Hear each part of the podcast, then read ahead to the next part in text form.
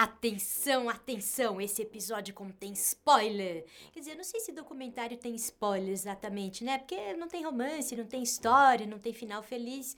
Aliás, este tem até um final bem triste. Enfim, se você já assistiu o Dilema das Redes, excelente. Se não assistiu, não perca. Aliás, o subtítulo desse episódio poderia ser Precisamos falar sobre isso. Mas você conhece este canal, não vamos falar apenas sobre as questões, os problemas que esse documentário traz. Vamos falar sobre o que a gente pode fazer a respeito. Temos ideias, temos ideias, vem com a gente.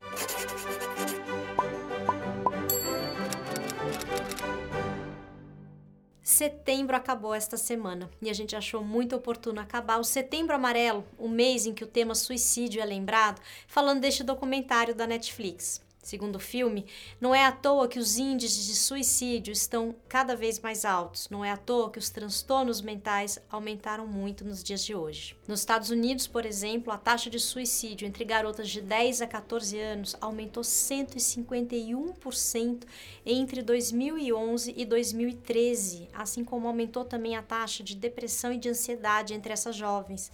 É o que conta no documentário Jonathan Haidt, que é psicólogo social e professor da Universidade de Nova York. Ele fala da correlação entre esses dados e a disponibilização das redes sociais nos celulares, que aconteceu por volta de 2009. Tá tudo conectado. A partir do documentário, fica mais fácil perceber como a prevenção do suicídio passa também por uma discussão mais ampla do efeito das redes sociais na nossa subjetividade, nas nossas mentes. E a gente não está falando apenas dos jovens. Por isso, a primeira coisa que a gente quer destacar é que, ao contrário do nome do filme, o dilema não é das redes, o dilema é nosso. É um assunto sério e que fala muito sobre nós brasileiros. Por um lado, o Brasil é o terceiro país que mais consome as redes sociais no mundo, seja em número de pessoas conectadas, seja em horas gastas na tela por dia. A gente fica 3 horas e 38 minutos, em média, todos os dias na telinha. Esse dado é da Global Web Index e a pesquisa, o artigo onde está colocado, está aqui no descritivo se você quiser dar uma olhada. E por outro lado, nós também somos o país mais ansioso do mundo e o país mais deprimido da América Latina, que a gente já falou aqui nesse canal. É muito evidente que uma coisa tem a ver com outra. Tá tudo conectado. Para explorar um pouco mais a questão central do filme, a gente vai se aprofundar numa ideia desenvolvida por dois cientistas da computação, Robert Wiener, da década de 50.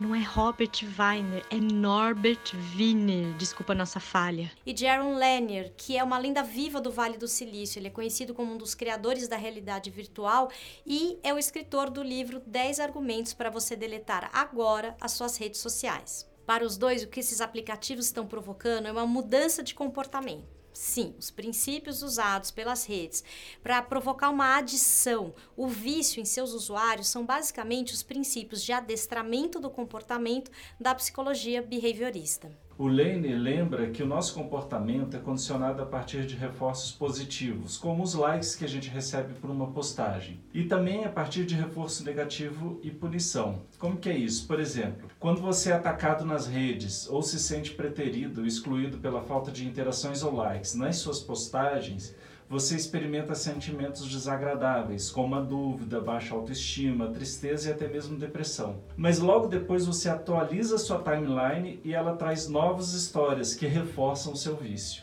O documentário conta que o que todas essas mídias fazem é competir pela nossa atenção. E elas fazem isso a partir de algoritmos que constroem modelos comportamentais dos usuários. Nesse sentido, mais do que vender a nossa atenção, o que essas plataformas sociais provocam e vendem são pequenas e imperceptíveis para nós mudanças no nosso comportamento. Tudo isso acontece em função da união dos conhecimentos da psicologia, sobretudo a psicologia behaviorista, e a ciência da computação. Agora imagine, são duas ciências que investigam objetos completamente diferentes. Uma estuda a máquina, outra estuda o ser humano elas se unem e têm um filho bem estranho. Sabe, tipo aqueles livros de criança que fazem, é, são cortadinhos assim, você tem um bicho que sai com a cabeça de um e o corpo de outro?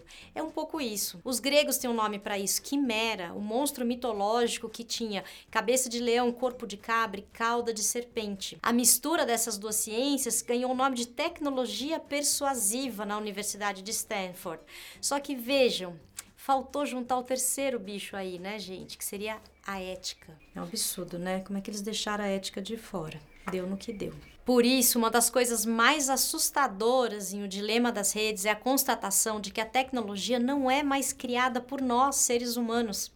O desenvolvimento tecnológico já passou por um outro estágio em que a tecnologia usa os seres humanos para se multiplicar. Ou seja, a nossa vida, a nossa existência agora é apenas um suporte para o desenvolvimento tecnológico. Nós não somos mais produtores de uma tecnologia que traz facilidades para o nosso dia a dia. Pelo contrário, somos nós que servimos e trazemos as conveniências para o avanço da tecnologia. Funciona assim: o que as redes sociais vendem é o nosso comportamento futuro, é a probabilidade da gente mudar de comportamento para acessar o conteúdo de um determinado anunciante. Agora, nessa lógica, os programadores descobriram que é mais barato provocar a mudança de comportamento a partir de estímulos que não não são positivos.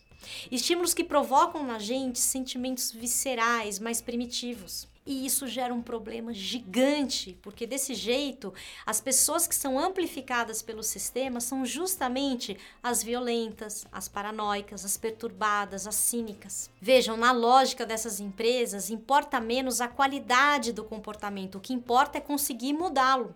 Então ninguém está prestando atenção nas consequências desses comportamentos que estão sendo gerados. No âmbito do indivíduo, o que acontece parece ser só uma microtransformação de comportamento. É só mais um clique, mais um like, mais uma curtida. Mas coloca um terço da humanidade agindo da mesma maneira e você tem, no âmbito social, a destruição do tecido social que essas redes vão provocando. Um amigo meu disse assim: Eu não me preocupo tanto com isso, sabe? Porque eu não sou muito viciado nas redes, eu nem tô em todas elas, sabe? Isso não me afeta tanto essa questão. Como assim? Eu falei, para tudo! Você não tá revoltado com a polarização do mundo?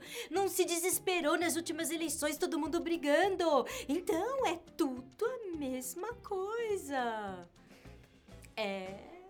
Portanto, as redes sociais não são verdadeiramente redes sociais, são redes comerciais disfarçadas de redes sociais. O que acontece nas atuais redes sociais é o comércio de usuários, como diz o documentário. Se você não está pagando pelo produto, então você é o produto.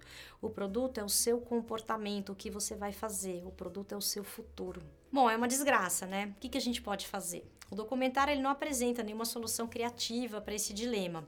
Apenas algumas soluções menores, como você deletar as suas redes sociais ou então fazer com que os jovens atrasem ou adiem a sua entrada nas redes. Mas vejam, isso não toca no X da questão. É como o caso do amigo da Consuelo. Você pode até se deletar das redes sociais, mas vai continuar sofrendo o impacto da polarização da sociedade, do aumento dos transtornos mentais, dos casos de depressão, de suicídio. Isso só resolveria se a gente vivesse numa ilha. E nesse ponto o documentário é omisso, porque existem soluções, mas que para serem implementadas precisariam um, de um amplo debate, de um pensamento coletivo, coisa que esse sistema destrói. E dois, de uma mudança do modelo de negócio dessas grandes corporações. Dois exemplos que representariam essas soluções: a regulamentação do Estado e a mudança na forma de monetização das redes. A regulamentação do Estado, embora proposta por políticos, ativistas e profissionais de tecnologia do mundo todo, provoca arrepio em muita gente. É claro que essa solução não é vista com bons olhos, né? Mas o que aconteceria se a gente ao menos pensasse a respeito? O que regular? Como regular? É uma ideia, é um debate que precisa ser feito, mas precisa ser feito, né? E a gente não tá sabendo debater muita coisa ultimamente, né? Olha, nesse mundo que a gente tá vivendo, não tem mais solução rápida, não tem mais solução fácil. A gente precisa aprender a se debruçar e a debater as questões complexas. Quanto ao modelo de negócio, uma outra solução proposta pelo Jaron Lanier, não no documentário, em outros debates, é que as redes sejam pagas. Ele argumenta que, assim como aconteceu com a TV paga e com os canais de streaming, o funcionamento seria melhor, os conteúdos teriam melhor qualidade, teria melhor qualidade de comunicação, de formas de comunicação entre as pessoas. E aí a gente teria, sim, uma rede buscando ser verdadeiramente social e não uma rede comercial disfarçada de rede social. Mas, para além dessas duas soluções, soluções, a gente quer apresentar uma terceira ideia, algo que a gente pode fazer já, que é combater o efeito individualizante que essas redes provocam em nós. A gente não precisa esperar essas duas coisas grandiosas da macropolítica acontecerem para ver as coisas mudando. A gente pode começar pela gente, pela micropolítica. Porque quanto mais individualizados formos, mais suscetíveis nós ficamos e mais lucrativos nós seremos. É interesses dessas redes sociais que nós não nos tornemos seres sociais. Então a gente precisa combater esse individualismo e fortalecer as nossas relações. Agora vocês podem estar pensando, né? Lá vem vocês com a relação de novo, né? Mas, gente, é que é na relação que a gente fortalece esse tal tecido social. É nela que a gente se sente junto, que a gente pertence, que a vida fica mais interessante fora da tela do que dentro dela. Precisamos promover as experiências narrativas compartilhadas, como dizia o Walter Benjamin. São as experiências da coletividade, sobre as quais a gente se aprofundou no episódio 10. Lá você vai poder conhecer os diferentes tipos de experiências e entender como elas afetam a nossa subjetividade, como elas afetam o nosso mundo interno. São experiências do tempo orgânico, o tempo do ser humano e não o tempo da máquina. Sobre isso a gente falou bastante no episódio da semana passada. Somente a partir das experiências que nos colocam em contato com o outro, em contato com o diferente, é que seremos capazes de encontrar soluções que atendam ao interesse, ao melhor interesse do nosso bem-estar mental. É ele que deveria estar sempre à frente das nossas decisões e não a tecnologia, o comércio dos nossos comportamentos. Que esse episódio nos ajude a gastar menos tempo nas redes e mais tempo com as pessoas que a gente ama. Até o próximo!